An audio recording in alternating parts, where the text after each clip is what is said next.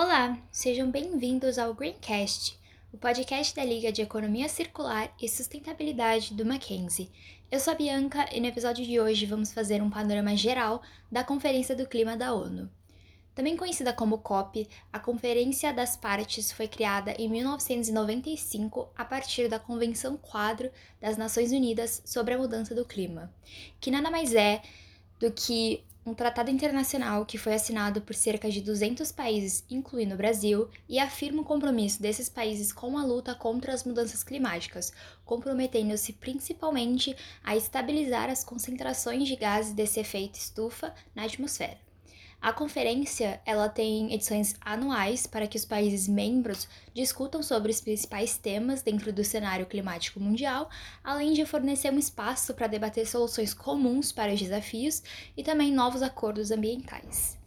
A lista de participantes desse evento ela é bem diversa, incluindo desde chefes de Estado, diplomatas, secretários, até representantes do próprio setor privado ou da sociedade civil. Tá, mas já estamos em 2022, ou seja, 27 anos depois da primeira edição do COP, e o que de importante aconteceu nessas 26 edições passadas? Bom, foram discutidas diversas extensões ao tratado, que incluíam, por exemplo, limites legais sobre as emissões de gases de cada país, focando principalmente na definição de um parâmetro para analisar esses avanços realizados. Alguns exemplos de emendas incluem o Protocolo de Kyoto, que foi assinado em 1997 e definiu o limite de emissões de gases poluentes que cada país desenvolvido deveria alcançar até 2012. De modo geral, esses limites representariam uma redução global de 5% quando comparado aos níveis de 1990. E claro, temos o famoso Acordo de Paris, que foi assinado em 2015 em que ficou estabelecido que todos os países do mundo aumentariam os esforços para limitar o aquecimento global a 1,5 grau e meio acima das temperaturas da era pré-industrial e ampliar o financiamento em ação climática. Sobre edições anteriores relevantes da COP, podemos citar a sua primeira edição, que aconteceu em Berlim, onde foram desenhados os primeiros rascunhos de um instrumento legal a fim de implementar a convenção e também determinar quais seriam os papéis dos países desenvolvidos e em desenvolvimento. Esses rascunhos, eles posteriormente seriam completados na COP3, com o surgimento do protocolo de Kyoto já citado.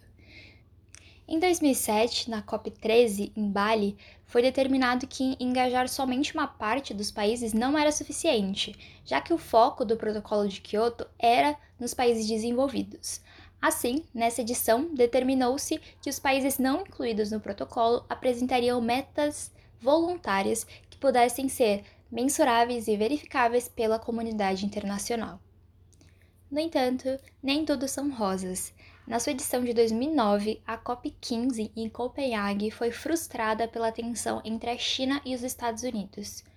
Mas, surpreendendo muitos, nessa edição o Brasil apresentou suas próprias intenções voluntárias de redução das emissões em 40% até o ano de 2020, além da promessa de cortar o desmatamento na Amazônia em 80%. O anúncio do Brasil, em 2009, estimulou outros países a fazerem o mesmo e divulgarem suas próprias metas e objetivos.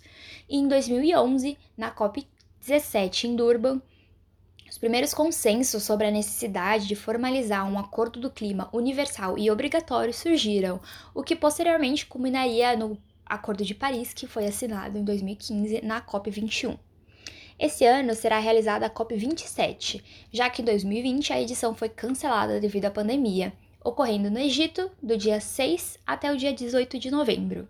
Nesse ano, o foco será na redução de emissões, buscando ajudar os países a se prepararem e lidarem com as mudanças climáticas e garantir o apoio técnico e financiamento para países em desenvolvimento para essas atividades, além de abordar temas que não foram é, concluídos na edição de 2021. Por hoje é isso. Muito obrigada para quem ouviu até aqui. Não se esqueça de seguir a Liga em todas as redes sociais e continuar contribuindo para tornar esse mundo mais sustentável.